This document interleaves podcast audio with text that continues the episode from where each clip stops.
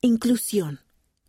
Incluir a todos, por Tracy Browning, de la Mesa Directiva General de la Sociedad de Socorro. ¿Qué podemos hacer para que el trayecto a las puertas de la capilla produzca menos ansiedad en los demás y sea menos solitario para ellos? Como discípulos de Cristo, muchos de nosotros escogemos, en un sentido muy literal, estar en lugares santos cada semana cuando asistimos a las reuniones dominicales. Al ir a compartir el espíritu y el espacio unos con otros, muchos buscan conexión, aceptación y un sentimiento de pertenencia. Todos llevamos la esperanza de que ya no somos extranjeros ni advenedizos, sino conciudadanos con los santos y miembros de la familia de Dios. Sin embargo, para algunos el trayecto a las puertas de la capilla incluye sentimientos de vulnerabilidad, ansiedad y soledad. Sus experiencias, la realidad de su situación familiar o las circunstancias quizá no reflejen el ideal que se imaginaron. A menudo eso lleva a que sientan que solo son observadores, aun cuando ese ideal no sea la realidad de ninguno de nosotros. Nuestra valía ante Dios no se ve afectada por nuestras circunstancias, y en muchos casos esas circunstancias que quizá no sean las ideales, nos empujan a crecer y a aprender. No obstante, a causa de ellas, hay muchos que consideran que es difícil encajar en el grupo o que se les comprenda completamente. ¿Qué podemos hacer para abrir las puertas que impiden que los demás sientan que pertenecen con nosotros, incluso cuando nosotros mismos quizá luchemos con sentimientos similares? El llamado a incluir a todos. El crear un sentimiento de pertenencia para todos es parte de guardar nuestros convenios.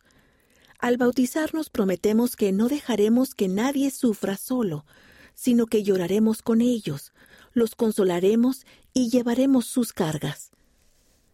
El crear un sentimiento de pertenencia es parte de nuestra iglesia. Hemos de incluir a todos en nuestra adoración, tal como el Salvador recibe a todos para que participen de su salvación.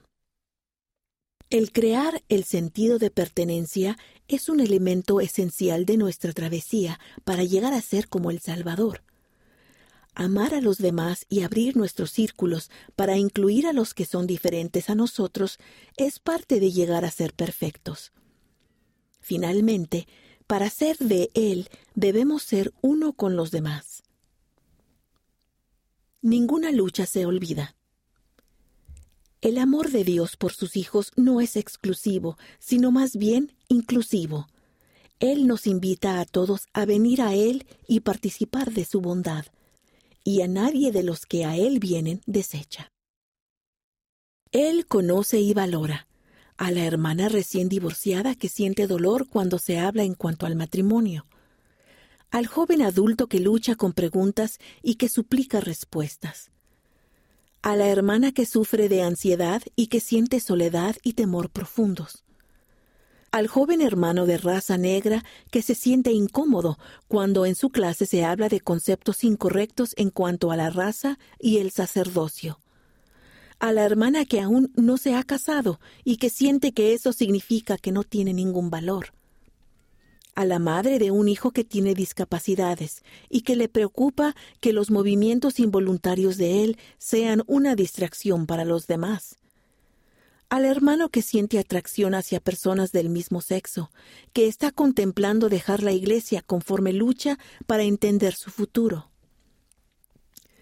a la hermana que le preocupa cómo la juzgarán los demás mientras toma los primeros pasos vacilantes para regresar a la iglesia. No hay circunstancia, situación ni persona que se olvide. Se acuerda y todos son iguales ante Dios. Porque, al igual que sus primeros discípulos, todos somos de Cristo. Entonces, ¿qué podemos hacer? ¿Qué podemos hacer para crear conexiones y aceptar debilidades así como percibir fortalezas? Para comenzar, podríamos meditar en las siguientes preguntas. ¿En qué forma puedo hacer un mayor esfuerzo para acercarme a los que no conozco en mi barrio o rama y llegar a conocerlos? ¿Qué invitación puedo extender a alguien que quizá necesite un amigo? ¿Cómo puedo ser un ejemplo de alguien que incluye y ama a los demás? ¿A quién puedo acercarme con sinceridad y preguntarle por su bienestar? ¿Qué acude a mi mente cuando suplico recibir inspiración para saber cómo ayudar a alguien? Hay mucho que podemos aprender de los demás a medida que llegamos a conocerlos. En los meses próximos compartiremos relatos de hermanas y hermanos que han luchado para llegar a saber que pertenecen. Esperamos que esos relatos inspiren a cada uno de nosotros a seguir con más detenimiento los dos grandes mandamientos de Dios, el de amarle a Él y amar a todos sus hijos.